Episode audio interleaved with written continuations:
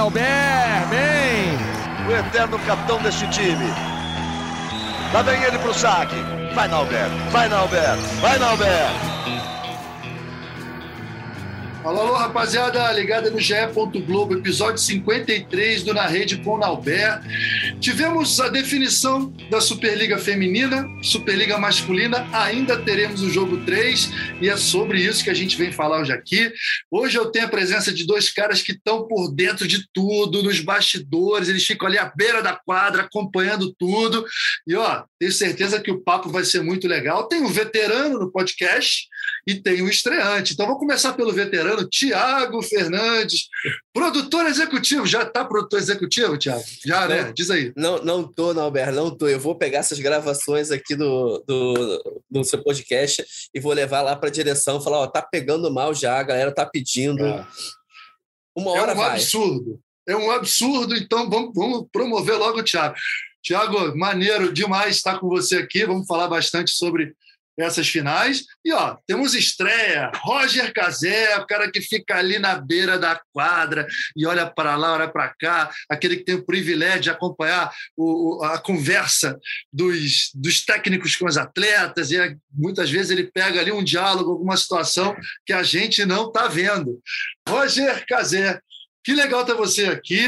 Cara, é, antes da gente começar a falar de vôlei, todo mundo que estreia tem o direito de contar um pouquinho da, da, da vida, da carreira, é, quanto tempo de Globo, como que surgiu esse, essa aptidão por voleibol, porque pô, você é um cara que Todo mundo, quando fala em Roger Cazé, sabe que é um repórter que entende tudo de voleibol. Conta um pouquinho dessa história aí. E muita gente pensa que você é mineiro, mas não é mineiro. Você é de Recife, você é de lá do Pernambuco. Como é que você foi parar na Globo Minas? Conta um pouquinho dessa história e, pô, seja bem-vindo. Ô, meu camarada, muito obrigado. Para mim é uma tremenda honra estar aqui hoje. E a data é muito especial para mim, porque hoje, no dia dessa gravação, estou fazendo 10 anos de Globo. Uh! Faz 10 anos que eu. Valeu! Faz 10 anos que eu parei de ser emprestado pra, uhum. pela TV para a TV e fui contratado, exatamente nessa data de hoje. Então, olha que presente massa eu acabei de ganhar participar aqui desse podcast com uma referência. E você, Nalber, é um dos motivos que me fizeram um jornalista esportivo. Ah, então, fala sério, pô. Porra, fala é, sério. Claro que sim. Ainda no tempo do Naubert. É verdade. Pô, cara, que drama que foi, né? Dramático essa questão do meu nome, assim como foi dramático o side-out do Cruzeiro no quinto set, mas daqui a pouco a gente vai falar disso, meu Deus do céu. Pô, cara, mas que legal, que legal te ter aqui. A gente vai falar de, de tudo, né? De tudo que diz respeito a essas finais é, bate-papo informal. Eu, para falar a verdade, assim, eu sempre venho com tudo aqui anotadinho em números e tal. Dessa vez eu deixei rolar, porque, cara, é, tem tanto conteúdo, tem tanta coisa, a memória tá fresquinha que fica fácil até para a gente falar. E o Thiago vai me permitir, eu vou fazer a primeira pergunta né, é, sobre Superliga Feminina para o Casé. Casé, e aí, cara, te surpreendeu essa, essa vitória é, em dois jogos do Minas na Superliga? Eram cinco jogos até chegar à final. Né? E ah, aí. Se você me faz essa pergunta ah. no início da temporada, eu cravava que o Minas iria seguir tranquilamente, não ia ter problema nenhum. Só que nos playoffs, o negócio começou a ficar esquisito. É, a Nery fazendo algumas publicações de contagem regressiva para voltar para a Europa. Aquilo ali foi bem esquisito. E a Dani, né, também, esse desfalque da Dani, a Kise se garantiu demais nessa reta final. Já começou nesse teste de fogo e foi bem demais. Nicola, além de tudo, além de ser uma figuraça e grande treinador, ainda teve uma sorte danada, rapaz, da Kise se garantir. É verdade, você tem muita razão. Agora, uh, pô, Thiago, ninguém esperava, né, cara? Eu lembro que a gente, faz, a gente sempre faz os prognósticos aqui, porque aqui nesse podcast não tem mureta. Aqui a gente dá opinião mesmo. E aí eu fico até brincando que a galera fica usando as nossas opiniões aqui para motivar. Então eu até brinquei, eu, postei no Cruzeiro, mas é o Minas está lá, um podcast pô, soltando lá no vestiário, tipo, ó, tá vendo? Vamos mostrar para esses caras aqui que os caras estão errados, que não sei o que e tal. Então, espero que eles não tenham feito isso, né? Mas assim, a gente dá opinião mesmo. E a minha opinião, cara, o meu, meu palpite era que o Praia seria campeão diante desse retrospecto aí de vários títulos, de várias vitórias sobre Minas, mesmo com o Minas chegando no playoff numa crescente, Pô, me surpreendeu demais, cara, essa vitória em dois jogos, esse título em dois jogos, 3 a 1 3 a 1 Tiago, quero saber de você, o que você é, percebeu e qual foi a sua opinião?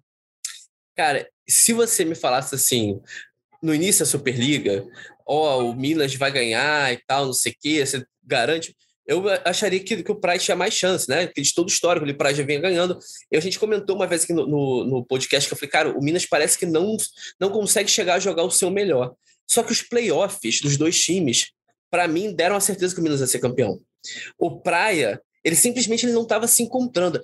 o emocional do, do, time e o rendimento de algumas jogadoras era nítido. Assim, o Praia quase conseguiu ser eliminado pelo Sesc Flamengo na semifinal, que para mim seria um feito, não desmerecendo o Sesc Flamengo, mas assim, o Sesc Flamengo estava no nível máximo que ele conseguia, perdeu a Monique, perdeu a Milka, e mesmo assim fez um jogo duríssimo contra o Praia no terceiro jogo lá em Uberlândia. Então, assim, o Praia sofreu contra um, contra um time que tem muito menos recursos do que ele. Então, ali eu já senti uma coisa. E o Minas passou pelo César Bauru com uma tranquilidade impressionante. Que era um time que o Minas tinha dificuldade, e ele conseguiu vencer bem. Então, acho que o Minas chegou na, na, final com a cabeça em outro, em outro momento. Assim, o time do Minas estava muito melhor. E tem algumas jogadoras que eu acho cara, que são jogadoras de final. Assim, aquela jogadora, como acho que a Fabizinha era, acho que assim, Thaís é uma jogadora que, cara, a pode tá ali meio. Ah, tá nem fazendo muito ponto. Chega na hora que precisa, ela arruma dois aces, ela dá três tocos, dá três berros. Tem jogadora que, que, que puxa a final, sabe? Eu acho que o Minas tem essas jogadoras. A Nery foi uma jogadora nesse estilo. A Kiss, apesar de ser novinha, assim, ela tava chamando o jogo. Eu, eu, a final, especificamente, não me surpreendeu ser 2 a 0 naquele momento. Se fosse lá no início, eu ia falar, não, chance nenhuma do Minas ganhar 2 a 0 Mas pelo momento, acho que estava meio na cara. É, eu, eu, assim, pelo, pelo que a gente viu, principalmente da semifinal, da maneira como o Minas passou pelo SESI Bauru e a maneira como o Praia sofreu diante do, do Flamengo, eu sabia que assim, não seria fácil para o Praia, mas eu apostava até como essa, essa vaga para a final do Praia foi adquirida naquele contexto, né, contexto difícil, que eles tiveram um set de perder em dois jogos para o Sete Flamengo, conseguiram reverter. Eu achei que o Praia tinha dado uma recuperada na parte mental, achei que o Praia fosse ser um adversário mais difícil, mesmo sabendo que o Minas estava em, em ascensão. Ô, Cazé, você que cobriu a Superliga inteira, ali, pertinho da quadra, né? Você consegue identificar quando o time está num bom momento, quando o time não está? É, há essa mudança durante a temporada? Há aquelas jogadoras ou aqueles, é, aqueles times que você vê que, que, que, mudam de comportamento assim na fase classificatória e nos playoffs, foi o que a gente viu no Minas, né, cara? Uma fase classificatória difícil, arrastada, mesmo chegando em segundo lugar, e aí, de repente, pô, um time avassalador no playoff. Como que é essa sua sensação ali na beirinha da quadra? Ali fica mais fácil, né, Nalber, de, de notar essas coisas. E teve um jogo interessante na primeira fase, em que o Minas estava levando um sufoco em casa, eu não estou conseguindo lembrar qual adversário, mas a situação está bem clara na minha cabeça. O Minas estava levando um sufoco e o Nicola pediu tempo. E nesse momento ele foi passar um recado para a Gataz e ela botou a mão no peito dele assim e disse: Não, não, não, agora não. E o Nicola respeitou aquele momento, a Gataz sentou assim do lado, ficou lá concentrado sozinha, enquanto o Nicola passava as informações para as outras jogadoras. E meu amigo, quando esse time voltou, a Gataz arrebentou na partida. Foi peça fundamental para uma virada incrível do Minas. Então, Cara, é bem tipo interessante. fica fácil demais de ver. Não, e, e só para complementar isso que você está falando, isso é muito pertinente, é muito interessante como ah, o Nicola, ele é um técnico que você vê que nos tempos ele não fala muito, ele dá só aquela palavrinha, aquela frasezinha, aquela coisa rápida, e ele respeita. Não é fácil, cara, vou te falar uma coisa, não deve ser fácil se ele dá com um time de, entre aspas, né, cobras criadas, jogadoras experientes, como é esse time do Minas, jogadoras de muita personalidade, e ele sabe direitinho, cara, tirar o melhor de cada uma, falar no momento que tem que falar, ficar quieto no momento em que tem que ficar, respeitar esse momento, né? não levar para o lado pessoal, porque tem muito técnico que leva. Não, peraí, o atleta, atleta não pode falar assim comigo, que história é essa? Não, cara, a Gataz pediu, ele foi lá, saiu de perto, deixa ela respirar. Isso é bem interessante, cara, bem interessante, porque são duas temporadas dele aqui, ele se adaptou plenamente. A gente achava, né, é, Tiago e Cazé, que é, seria difícil o Minas arrumar um outro técnico italiano que se adaptasse tão rápido, porque o Stefano Lavarini foi brincadeira. Eu lembro quando o Lavarini chegou, ele na primeira entrevista já falava português melhor que a gente. Eu falei, o que esse, que esse cara está fazendo? E aí o, o Nicola não fala português tão bem, mas está falando um bom português e se adaptou muito bem a esse contexto. Tiago, você acha que foi. Ah, tem, tem um dedinho do Nicola nesse título também, um dedinho não, um dedão, né? uma mãozona importante dele nesse crescimento do Minas? Você acha que ele deu show em relação ao Paulo Coco? Vamos ser bem direto. Cara, eu. É, eu acho que o Nicola tem o mérito dele. Acho que o Nicola cons é, conseguiu montar o time e tal, mas eu acho que o Minas ele tem uma questão de das jogadoras fecharem muito umas com as outras, sabe? A gente vê o comportamento delas ali, tipo, a Nery chegou jogando mal, jogando mal assim, ela não estava rendendo, e aí a Macris abraçou ela e vamos jogar, fazer um novo estilo de jogo, e a, a Nery até agora deu uma entrevista, e eu não lembro para onde, assim, que eu deveria dizer o crédito, mas eu não consigo lembrar, e aí ela elogiando a Macris, falando assim, pô, ela chegou ela é a melhor pessoa, melhor levantadora que tem, porque ela entende a jogadora, ela me puxou, me vem comigo e tal. E eu acho que aí, junta com a mentalidade da Thaís e da Gataz, de querer ganhar sempre, com a Plidarod, que é uma jogadora extremamente centrada e tal, eu acho que o time do Minas se abraçou para ganhar. Acho que o Nicola teve problemas ali com algumas jogadoras, assim, ó, assim de, de relacionamento, que ele soube driblar e uma certa dificuldade. E claro, tem o mérito dele, não vamos, não vamos tirar o mérito do técnico, o cara foi campeão. É, eu acho que o demérito do Paulo Coco na, na final é entender ali as peças dele, cara. Porque em algum momento as coisas deram errado. As coisas, as jogadoras não estavam rendendo. E o time do Praia tem muitas peças, não é? Não, é não foi só na final, foi na semifinal também e tal. Acho que faltou ali mexer melhor, talvez, entender melhor o bastidor, talvez a cabeça das jogadoras, porque isso conta muito, né? Você jogou, jogou uma porrada de jogo decisivo, às vezes a cabeça conta mais do, muito mais do que a parte técnica. O, o, a gente depois vai falar do masculino, mas o Neri, Neri também, para mim, deu um show nessa, nesse ah, segundo jogo da final. Impressionante. E, ele tem um mérito danado no que aconteceu ali. Então, eu acho que para o Paulo Coco faltou isso mesmo. E talvez até na montagem do elenco, às vezes. É. Começa lá atrás, sabe? Começa lá atrás do, do entender a peça que falta ali para aquele time andar. Eu acho que você tocou num ponto muito importante. Não sei se, se, se o Casé concorda, mas o time do Minas é muito mais jogueiro, que a gente costuma falar. É um time com jogadoras experientes, jogadoras habilidosas, que a gente sabia que quando encaixasse, principalmente a parte física, o time ia fluir. O time do Praia começou a temporada muito bem e não é recomendável, digamos assim, para quem tem como principal objetivo ganhar a Superliga, começar tão bem assim uma temporada. E já criou-se uma expectativa, elas ganharam vários títulos importantes, é importante certamente ganhar uma Supercopa, ganhar o Mineiro diante do Minas, ganhar o, o Sul-Americano do ano passado, certamente, são títulos que a gente tem que dar valor, mas o principal objetivo era, claro, que era a Superliga. Uh, o time é, parece que a, a curva de, do ápice da temporada foi lá atrás. E aí, no momento do playoff, o time caiu. E aí é que ficam evidenciadas as limitações.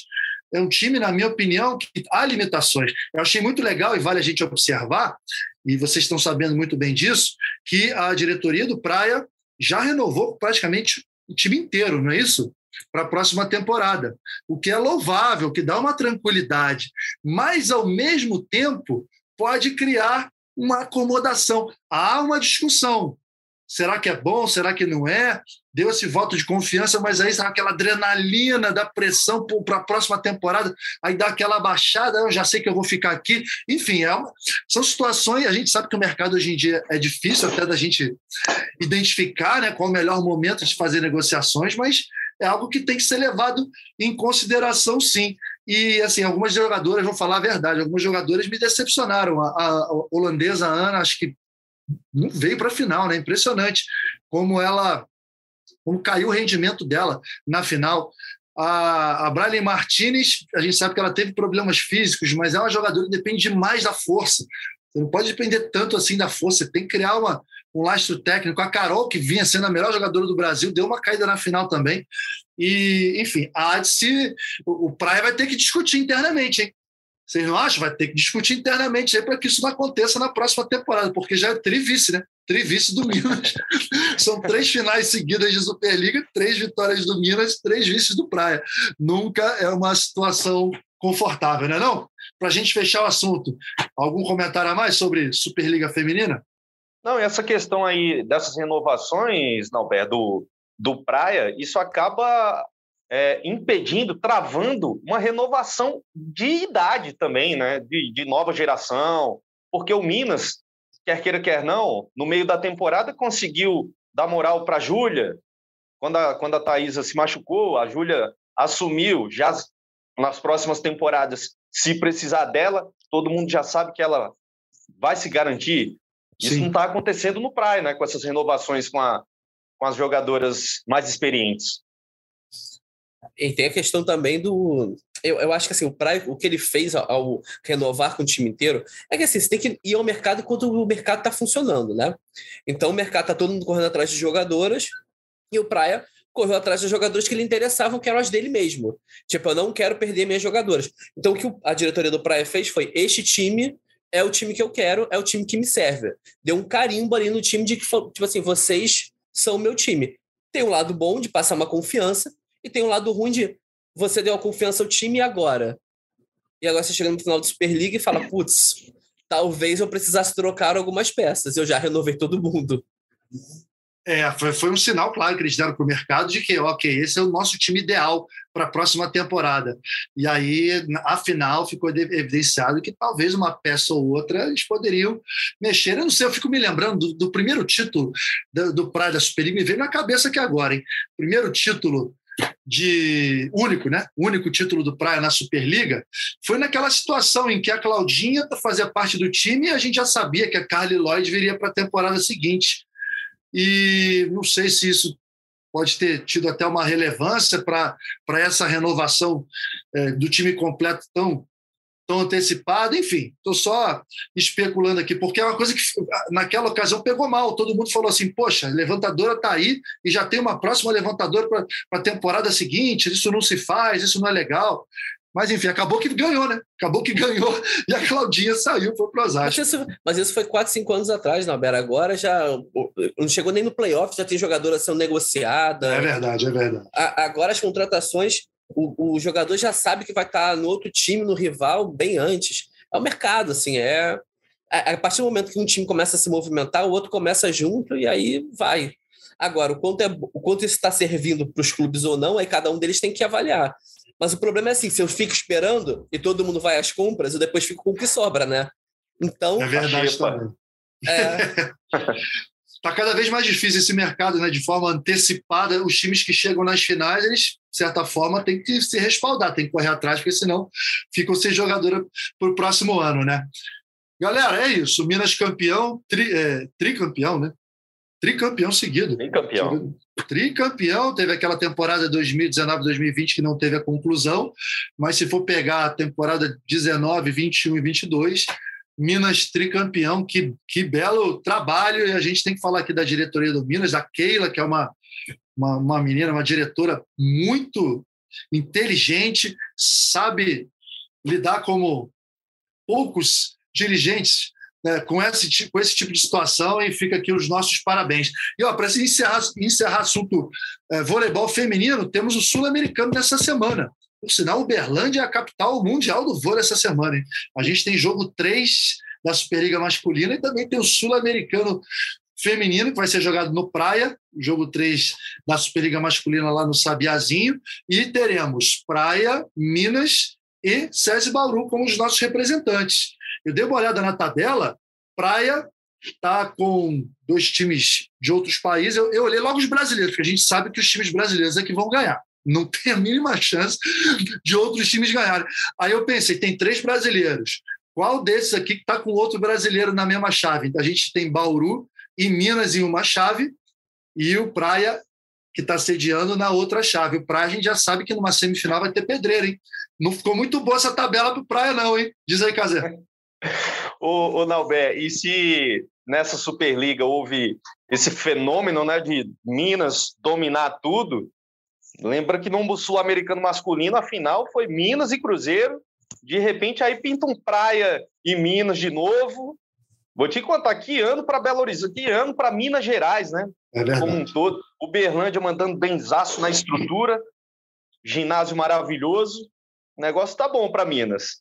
Pô, cara, se tá. Por isso que a gente só tá trazendo aí os últimos três, quatro episódios personagens relevantes do voleibol mineiro para dar para brilhantar aqui o nosso podcast, porque só dá Minas Gerais. Eu acho muito legal porque meus, meus primeiros anos como profissional, meu, meus primeiros dois anos e o meu último ano foram no Minas, enfim. Conheço muito bem voleibol mineiro, toda a escola, toda a tradição mineira.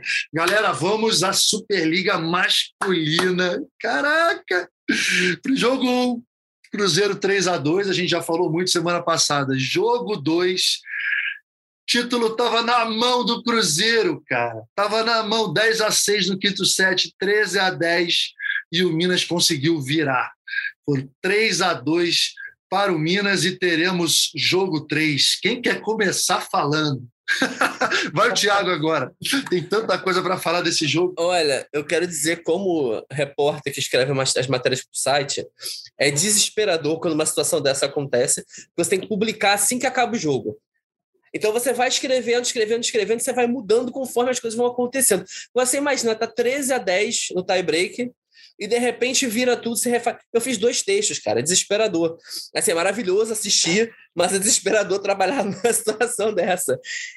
E assim, cara, foi. Eu não sei como é que, o que aconteceu, a pânico aconteceu no Cruzeiro. Depois a gente conversou com o Cachorro, ele falou: ah, a P1 ali, a P1 posição 1, né? A gente travou, é. que é o Wallace na entrada, o Rodriguinho na saída. Mas, cara, não é a posição, não, não foi a posição ali, assim, na minha opinião aquela posição já tinha, não tinha dado problema o jogo inteiro. Resolveu dar no, no tie break, sabe? E várias tentativas. E o Wallace que vinha virando tudo, errou duas bolas ali no final, tomou um toco do Honorato. Então, assim, realmente foi muito surpreendente. Acho que o Minas ressurgiu das cinzas ali. E muito mérito, que a gente já falou lá atrás do Neri Tambeiro. Acho que ele teve uma sensibilidade. Acho que a vitória do, do, do Minas ela passa pelo quarto set. Quando o Cruzeiro entra que nem um trator e aí o Neri fala assim: ah, cara, vou tirar o William e o, e o, o Soto, vou deixar os caras descansando aqui e vamos ver o que, que acontece. E ele bota, faz a inversão, mas também bota o Arthur Bento no lugar do Leozinho.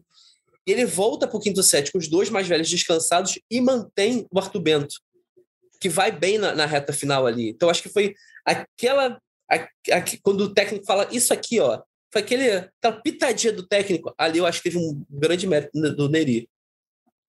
Achei que o Neri foi demais. Diz aí, Casé. Ô, ô Naubel, logo depois do jogo, eu cheguei lá no, no Neri, fui entrevistar ele. Sim. Aí falei, Neri, você foi gênio hoje, cara, parabéns. É, foi sensacional essa história de você colocar o Kelvin como titular e o Bento lá no, na hora que o bicho pegou. Falei isso, o Neri olhou para mim e disse: Amigo, eu tomei essa decisão um minuto antes do deadline de tomá-la. Então, não tenho méritos, não. Eu agradeço mais ao universo. Ô, Neri. Neri é uma figura humilde demais, né, cara? Um cara fantástico. E minutos, meia hora antes de, de começar aqui o nosso podcast, eu tinha voltado do treino do Cruzeiro. Oh, que legal. Conta aí. É, bati um papo lá com o Felipe. Estou fazendo uma, uma reportagem especial com ele é, para comparar quando ele assumiu o Cruzeiro, não é nem no, no, no, ano passado como jogador, é a foto dele de apresentação do Cruzeiro, barbinha preta e tal. E hoje a barba tá quase toda branca. Aí o Felipe, como é isso, cara? São, são seis meses de, de, diferença. Será que eu vou ficar assim também? Aí ele, cara, quando eu era jogador, eu tinha uma porta para abrir no, no pós-jogo, que era da minha casa. Agora eu tenho 20 portas para abrir, que são a dos jogadores e da comissão técnica, e preciso saber se as famílias deles estão bem, preciso saber se tudo está nos conformes, por isso que eu estou desse jeito. Cara, mas que declaração legal, né?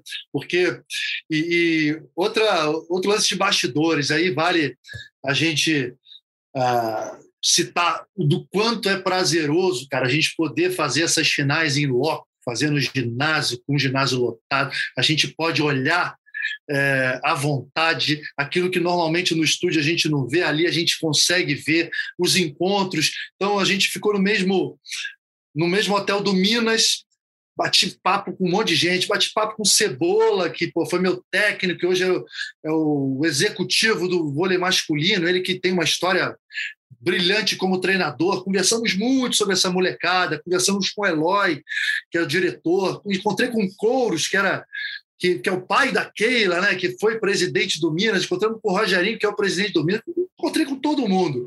E aí, na chegada no ginásio, encontrei com o Felipe, cara. E aí eu fiz esse comentário assim, eu falei, pô, Felipe, aí, Barbinha já tá, já tá grisalho. Ele falou, pô, meu irmão, nem me fala. Eu, não, mas hoje está tranquilo, né? Eu falei para ele, ele falou assim: tranquilo nada, cara. Hoje vai ser mais difícil que no jogo 1, vai por mim. Ele estava do lado de fora ali, tenso pra caramba. Aí eu, aí eu bati nas costas e falei: pô, não é isso que você queria? Vai em frente, cara, vai dentro desse vestiário aí, faz os caras jogarem. Enfim, essa, essa interação ali do, do, do pré-jogo, esses bastidores, cara, são como, como é importante para a gente, né? Que a gente consegue, inclusive, entregar um conteúdo melhor. Ainda bem que a Globo mandou a gente, Globo Sport TV, transmissões maravilhosas é, como é legal. Agora, Casé, é, o Felipe, essa transição, cara, ele fez super bem, mas, poxa, só se ele fosse. Ele é um cara muito inteligente, um cara, mas tem que ser o maior gênio da, da humanidade para, em algum momento, não sentir, né, cara? Um ano. Um ano como treinador. E aí, lógico que os momentos difíceis vão vir, aquelas dúvidas vão vir. E aí, nesse momento, é o que eu acho assim: ele fez o que tinha que ser feito, mas o Neri fez um algo a mais. Acho que o Neri ele foi ousado, ele usou a intuição, ele parou quando tinha que parar para pedir tempo, ele parou para pedir desafio, a hora que tinha que parar. Ele pô, botou o moleque lá na hora certa, ele, ele botou o Kelvin, que mal tinha jogado a competição, de titular no, no lugar do Juninho. Ele fez uma série de coisas que eu, que, que eu acho que ele mereceu chegar a esse jogo 3. E olha, chega de igual para igual, hein? Eu achava que o Cruzeiro iria atropelar. Essa era a minha opinião. Eu achava que ia ser em dois jogos. Né? Primeiro jogo 3 a 2 e jogo de jogo 2 seria no máximo 3 a 1 E não foi isso que a gente viu, porque caí do cavalo, queimei a língua. E agora, meu amigo, tá tudo em aberto. E aí, Thiago, tá tudo em aberto. Cara, total em aberto, assim. Eu, assim como você achava que o Cruzeiro tinha vantagem, não, não achava que ele ia ser tão fácil, não, mas realmente, assim, o Cruzeiro é um time mais cascudo e tal. E até no treino, na véspera, assim, cara, o, o time do Cruzeiro tava mais leve. Tava mais leve, sabe? A impressão que dava é que, assim, estavam rindo mais, brincando mais. Tava uma coisa, assim, mais natural. O time do Minas parecia que tava, é, não sei, assim, mais apático. Era a impressão que a gente tinha. Mas aí começa o jogo, amigo, a bola sobe e tudo muda, né? Aquela coisa. E aí eu, queria te passar os dados, assim, que eu, ach... que eu fui ver as estatísticas para ver, Sim. achar algumas coisas assim, interessantes. E, e aí a gente viu uns detalhes assim. O Vissoto teve, foi um monstro no jogo, né? Fez 31 pontos, segundo a estatística oficial, 71% de aproveitamento de ataque. É. É, é uma coisa, é uma coisa inacreditável. Acho que nem ele deve lembrar a última vez que ele fez um, uma, uma, uma, apresentação dessa, né? E e aí você pega, quem teve o melhor aproveitamento de ataque do Cruzeiro foi o Otávio. E é normal que os meios de rede tenham o melhor aproveitamento. Mas o Otávio só errou um ataque. Um. O último. último. A última bola. E aí você fala assim, cara, por que, que o Cachopa deu a bola no Otávio na última bola? Na, no último ponto, né? Assim, o, o levantador, ele não tem a estatística, mas ele tem um feeling do que está acontecendo. Né? Ele deu no Otávio, porque na sensação que ele tinha, o Otávio estava virando muita bola. E não estava errado. E não estava errado, só que ele errou na pior hora, assim. É aquela bola que vale, entre aspas, vale mais sem querer. E o Pinta teve um aproveitamento muito ruim de ataque, teve 40% só. Só que ele fez cinco pontos de bloqueio. Foi o maior, o maior pontuador de bloqueio. Cara que voltava de lesão, então que era uma dúvida se valia a pena entrar com ele ou com o Kelvin, né? O Juninho. Enfim, alguns números aí que são. E o passe do. E, o, e normalmente a gente acha assim: ó, o time do Minas é mais habilidoso, então passa melhor o time do Minas teve 40% de aproveitamento de passe. Isso acaba justificando também o aproveitamento alto do Bissoto, né? Recebeu muita bola porque o passe estava muito ruim. O, o, Cruzeiro teve um aproveitamento de quase 50%. Mas aquele erro, aquele erro lá do Otávio deve ter doído demais nele, porque no grupo do Cruzeiro ele é o único cruzeirense, de fato, porque ele é mineiro, é o único mineiro titular, torce pelo Cruzeiro.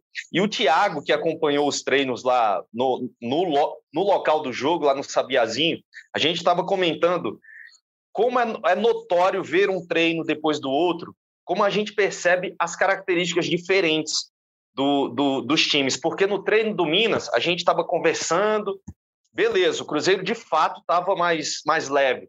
Só que quando começa o treino do Cruzeiro, você só ouve pancada, fica fica um ambiente assim, você acha que vai levar uma bolada a qualquer momento, algo que não acontece no treino do Minas, porque de fato é uma equipe mais técnica, mais habilidosa e o Cruzeiro é mais paulada, é mais pedrada mesmo. Sobre essa história da gente estar tá no local, o, o Honorato também viveu dias fantásticos lá, porque a família dele mora em Uberlândia, ao ponto da gente voltar de um almoço, ele estava saindo de seu Casé, vamos ali comigo comer uma tapioca na casa de manhinha, porque o Honorato nasceu em Campina Grande, né? É. E a mãe dele, a tempo, a, a, essa foi a primeira temporada em que ela viajou para ver ele em loco. Legal. Então, para ele é uma temporada muito especial e eu arrisco dizer que foi o melhor dia da vida dele. Apesar dele não ter sido o maior pontuador do jogo, uhum. o, o, pai dele deu entrevista no intervalo do, do Sport TV, com a irmãzinha dele no colo. Deu até uma cornetada. Disse que o, o Honorato começou sem inteligência emocional, mas que se recuperou no decorrer do jogo. Então, arrisco dizer, vou perguntar isso para ele pessoalmente, se foi o melhor dia da vida dele, porque jogou bem e na frente de quem ele mais ama no mundo, né? E tem um detalhe, né, Casé? Um detalhe muito importante. O Honorato não jogou bem, inclusive o nível de o percentual de passe dele foi de ataque dele foi bem bem abaixo normal, foi 35%, assim, ele foi não foi bem, mas ele foi bem no momento decisivo, ele deu um toco no Alas ali no penúltimo ponto do Minas.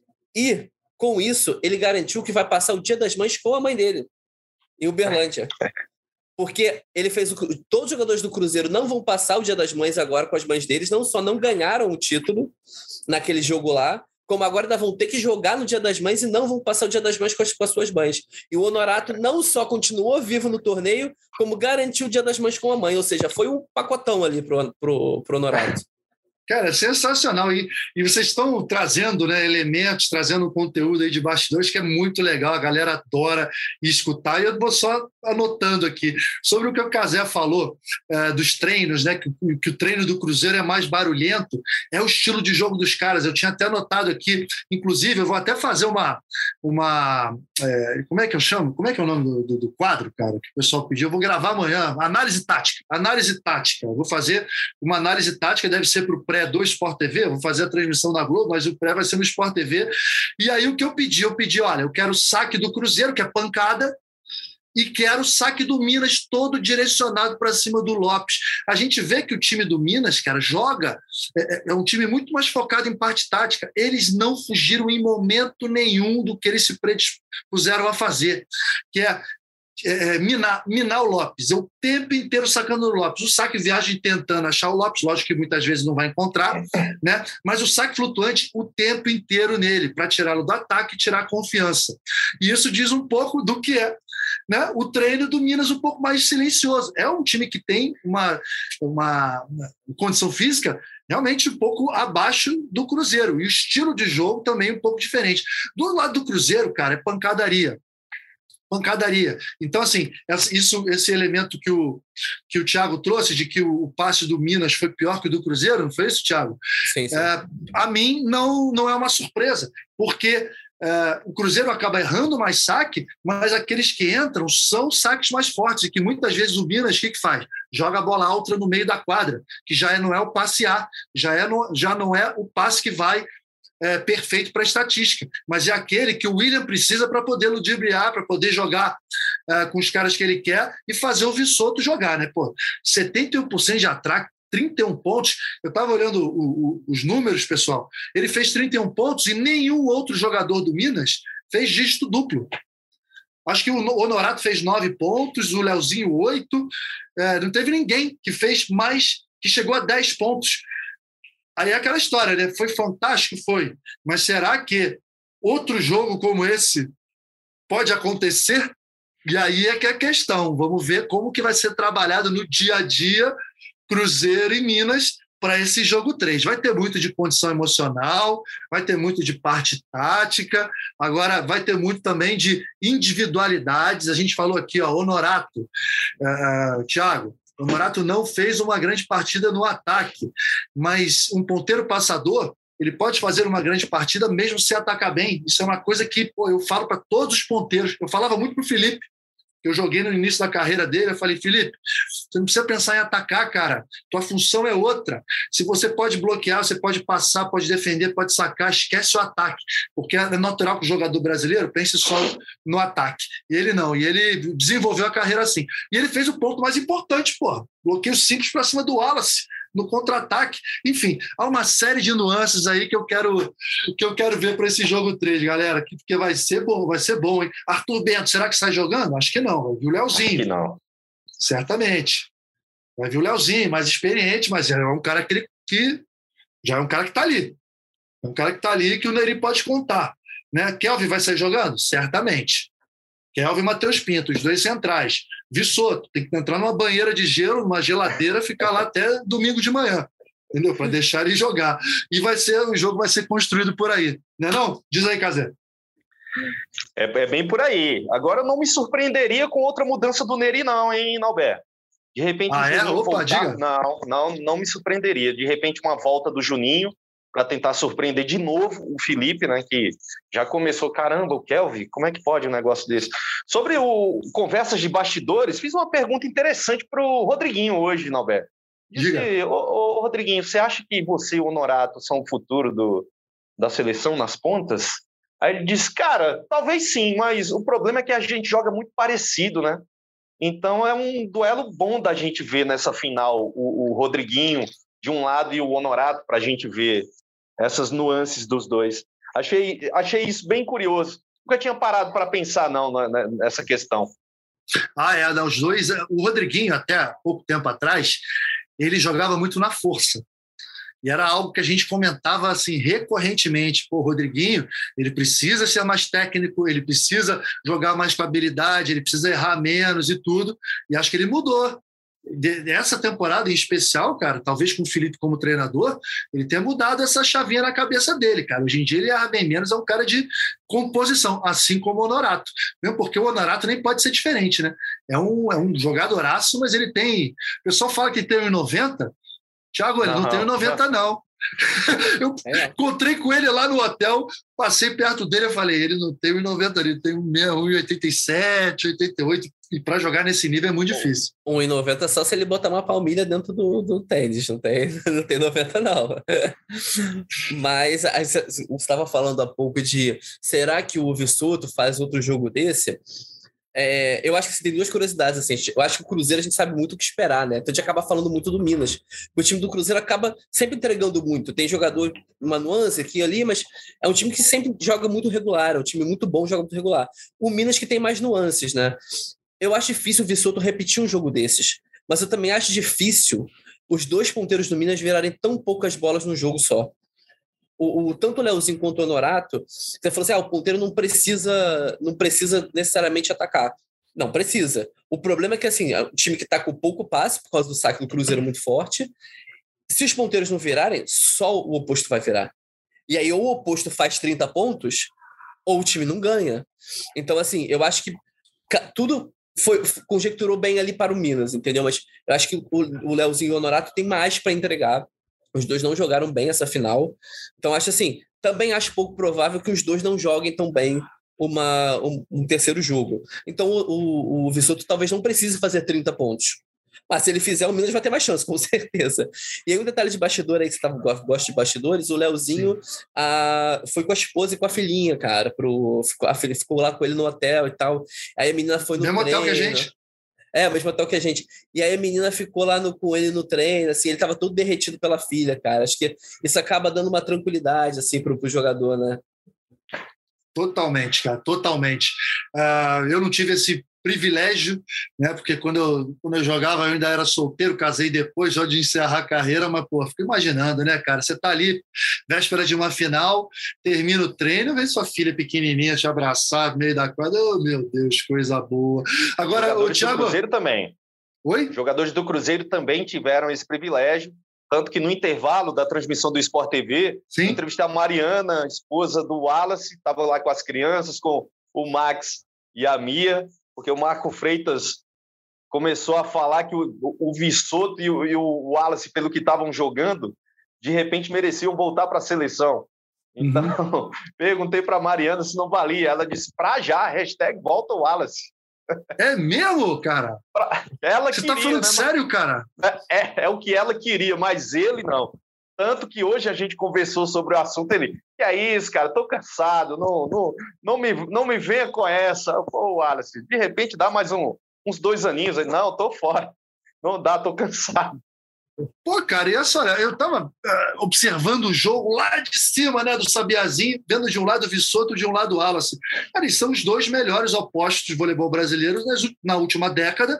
Talvez, posso botar entre os cinco melhores do mundo na última década, né? O Vissoto foi titular até 2012, não se machucou para o Wallace entrar e o Wallace assumiu a condição de titular. Esses caras dominam, cara. Eu falei muito durante a transmissão também da necessidade, jovens atletas que estiverem ouvindo, que viram os jogos e que vão ver no, no domingo. O Vissoto é, tem 2,12 metros, e 12, o Wallace tem 2 metros. São dois caras que têm muita força, mas a habilidade que eles têm hoje em dia para jogar, eles têm todos os golpes, eles exploram bloqueio, sabem largar. Então é para mostrar que não é só na força que se faz jogador de voleibol, não. Ô, Alberto, o, o Vissoto, se você pegar ali os, todos os pontos dele e for analisar, eu te diria que pouquíssimos foram na pancada. Ah, com, com, uma certa força, tá ok e tal, mas aquela pancada, pancada mesmo, pouquíssimos, pouquíssimos. Esse show de opostos, esse show de opostos foi tão sensacional que num do, dos intervalos eu entrevistei o Franco, que é o maior pontuador dessa Superliga, 477 pontos, estava lá, entrevistei. Ele Olha disse, só. cara, eu estou embasbacado com esse espetáculo dos dois. Tava impressionado o Franco. Curti, deve ter curtido demais a posição dele, né?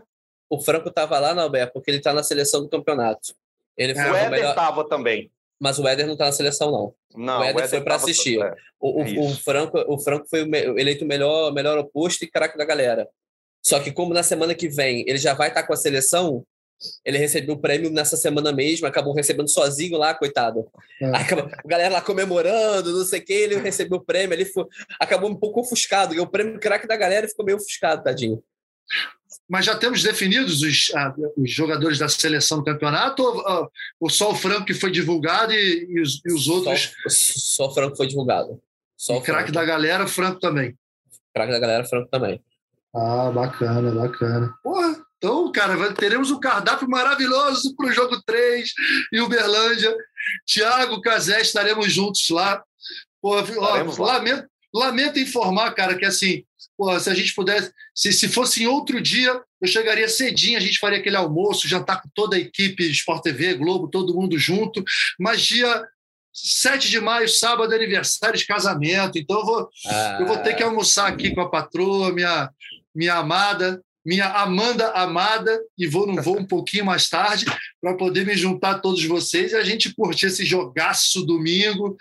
E tenho certeza que vai ser 3 a 2 também, hein? Hã? 3 a 2 também? Coisa linda? Vai, vai. Oficial.